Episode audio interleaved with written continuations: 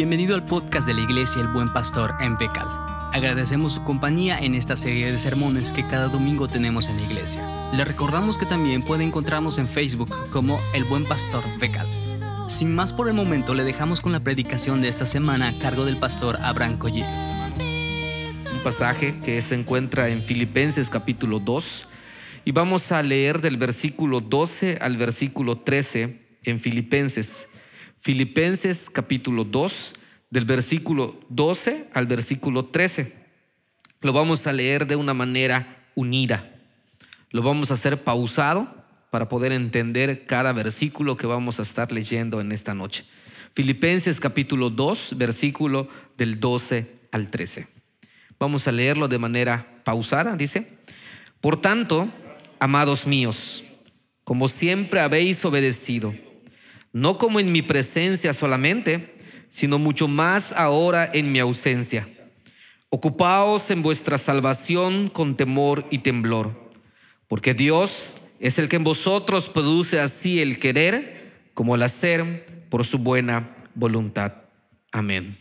En una ocasión, cuando la energía eléctrica se fue en la casa y yo tenía una reunión importante, recuerdo que por toda prisa y por la poca iluminación de la lámpara de mano que yo tenía, no solo terminé agarrando un libro que no era mi agenda, sino también una ropa que no estaba planchada.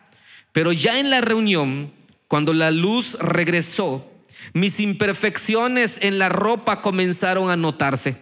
Y el error al tomar otra agenda fueron evidencias gracias a la luz que regresó. Es interesante, amados hermanos, porque algo así sucede con los que están siendo santificados, con aquellos que están creciendo en Cristo y en su relación con el Señor. El Espíritu Santo en aquellos que están creciendo en su vida cristiana van teniendo una relación cada vez más fuerte, pero no solo la cuestión es de crecimiento, sino que también el Espíritu Santo constantemente está mostrando cada vez más al Señor a través de la vida de aquellos creyentes. El Espíritu les está mostrando qué tan alta y santa es la ley de Dios y cómo ellos deben de amarlo.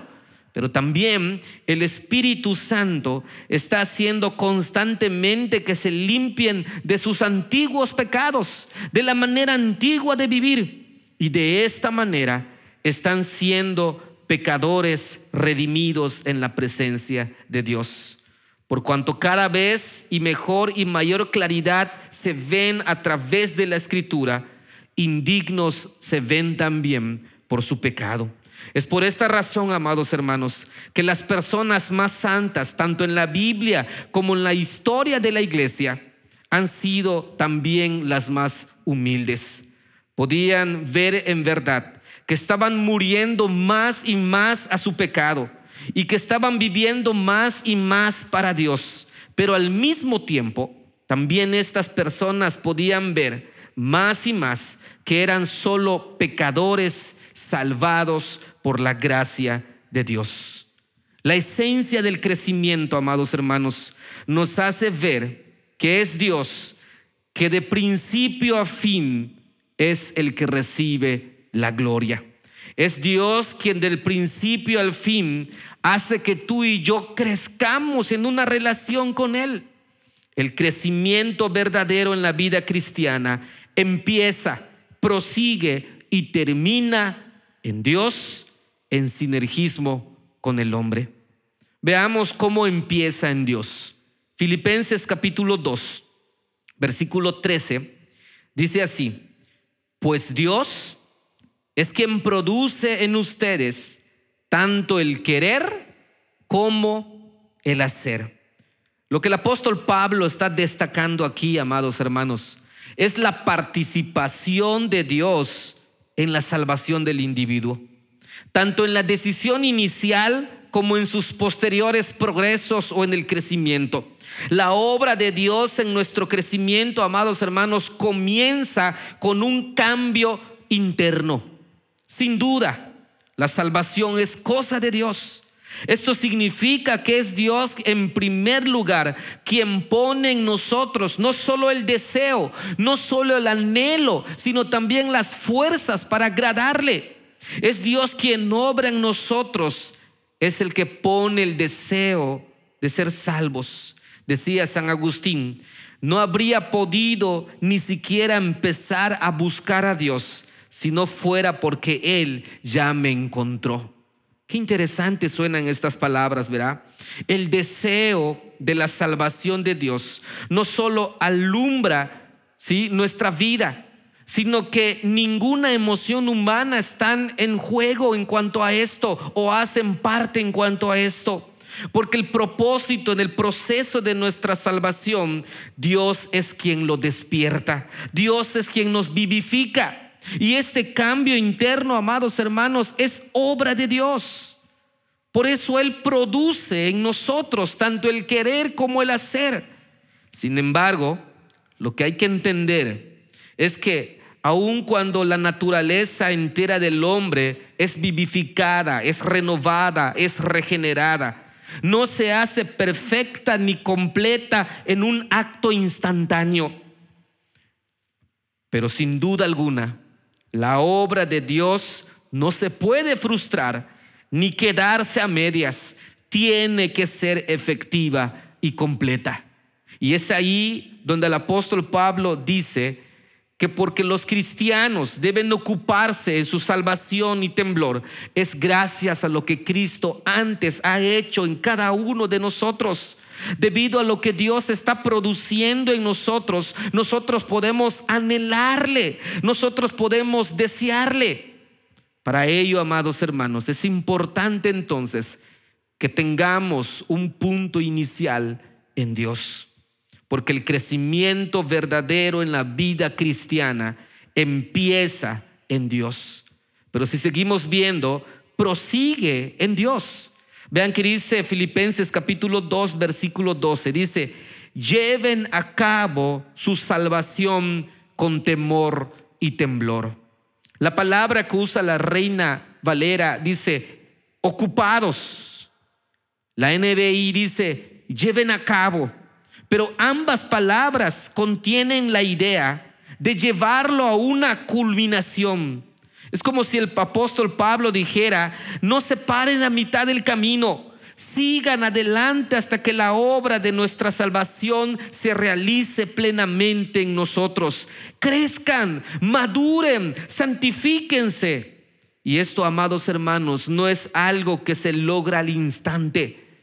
Es algo, amados hermanos, que prosigue que sigue adelante hasta que la obra de nuestra salvación se complete en Cristo. El crecimiento, la santificación es algo que se va dando de manera progresiva. Y hay varias maneras de poder ilustrar esta verdad. Recuerdo una vez cuando el maestro decía, es como un bebé que es una nueva criatura pero que tiene que pasar mucho tiempo antes de que termine su, crecimiento y se convierta en una persona adulta. O también otro ejemplo es cuando a muchos de nosotros pues nos dio el COVID, ¿verdad? Se nos dio un tratamiento, salimos del COVID, libramos el COVID, pero aún así la enfermedad en nosotros, para muchos, hasta el día de hoy, no alcanzamos a recuperarnos del todo. Antes de volver a estar como personas completamente sanas y completamente fuertes. De la misma manera, amados hermanos, cuando una persona es regenerada, cuando una persona se acerca a Dios, pasa de muerte a vida, ya no está bajo el dominio del pecado, pero todavía el pecado no ha desaparecido por completo. Los efectos de la enfermedad o los efectos del pecado original aún permanecen. El crecimiento entonces en la vida cristiana es pues la obra del Espíritu Santo por medio de la cual nuestra naturaleza nueva obtiene cada día más victoria sobre el poder remanente del pecado que habita en nosotros. Prosigue en Dios. Y también es algo interesante. Esto no nos hace hacer a un lado nuestra responsabilidad en este asunto. Precisamente es porque la obra de Dios se está produciendo en tu corazón y en mi corazón. Entonces es que nosotros podamos hacernos a un lado del pecado. Sentiremos en carne propia el conflicto constante de la batalla contra el pecado. Como lo dice el apóstol Juan en primera de Juan capítulo 3 versículo 3, todo aquel que tiene esta esperanza en Él, se purifica a sí mismo, así como el Señor es puro. Una persona regenerada, una persona, amados hermanos, que en verdad tiene un crecimiento en su relación con Dios, no puede vivir en paz estando en pecado. No es posible. Todo el que es nacido de Dios no practica el pecado porque la simiente de Dios permanece en él y no puede pecar porque es nacido de Dios, también nos dice el apóstol Juan. Cuando el corazón de una persona ha sido cambiado y durante el proceso que se va conformando a la imagen de Cristo, no es posible que el pecado tenga dominio sobre las personas. Por ello, amados hermanos, sí, el creyente caerá en pecado, pero nunca dirá que está bien vivir así. Nunca va a querer seguir estando en el lodo del pecado. Nunca va a estar satisfecho consigo mismo viviendo, transgrediendo la ley de Dios. Al contrario, siempre estará luchando consigo mismo. Y es precisamente porque la obra de Dios en él proseguirá en toda su vida y esto hará que odie el pecado. Pero lo maravilloso de todo, amados hermanos, es que se sabe también que obtendrá la victoria por medio de Jesucristo. Es un proceso lento, pero por cierto, es un proceso seguro, porque el crecimiento verdadero en la vida cristiana empieza en, Dios, prosigue en Dios, pero también termina en Dios, en sinergia con el hombre. Vean que dice el versículo 13, produce en ustedes tanto el querer como el hacer para que se cumpla su buena voluntad. El sinergismo, amados hermanos, se refiere a una obra en la que el hombre coopera con Dios. Es una obra en la que ambos, el hombre y Dios, son activos. Pero aquí hay que hacer un paréntesis y notar algo muy importante. Esto no quiere decir que la obra del hombre está a la par con la de Dios. No la está. La obra de Dios es tal que Dios recibe todo el crédito por el crecimiento del hombre. Y la obra del hombre es tal que nunca podrá ser otra cosa más que decir, siervo inútil soy. Lo importante del asunto, amados hermanos, es que no hay tal cosa como un crecimiento, al menos que esté obrando la responsabilidad de Dios, la responsabilidad del hombre y la soberanía de Dios. Dios está obrando en nosotros, como dice este pasaje, el querer, pero también está obrando en nosotros el hacer, y es gracias a su buena voluntad. Y es por eso que nosotros nos ocupamos en nuestra propia salvación, en nuestro propio crecimiento, en nuestra madurez, con temor y temblor. Porque Él nos ayuda a querer obedecerle. Pero no solo nos ayuda a querer obedecerle, sino también nos da el poder para obedecerle. Cosa que por nosotros mismos nunca podríamos cosa que por nosotros mismos ni siquiera tendríamos el deseo. Debemos poner empeño entonces en crecer, en madurar, en santificarnos, pero también en recordar que solo Dios es el que nos capacita para lograr esto. Por eso termina en Dios. La continuación de este proceso depende de Dios. Sin la ayuda de Dios, amados hermanos, nunca podríamos crecer en nuestra vida cristiana. Sin la ayuda de Dios nunca podríamos crecer en la bondad, ni conquistar el pecado, ni lograr ninguna virtud. Al final del proceso en nuestro crecimiento es Dios quien está. La obra de nuestra salvación empieza en Él, prosigue en Él y termina en Él, pero no sin antes hacer a un lado nuestra responsabilidad.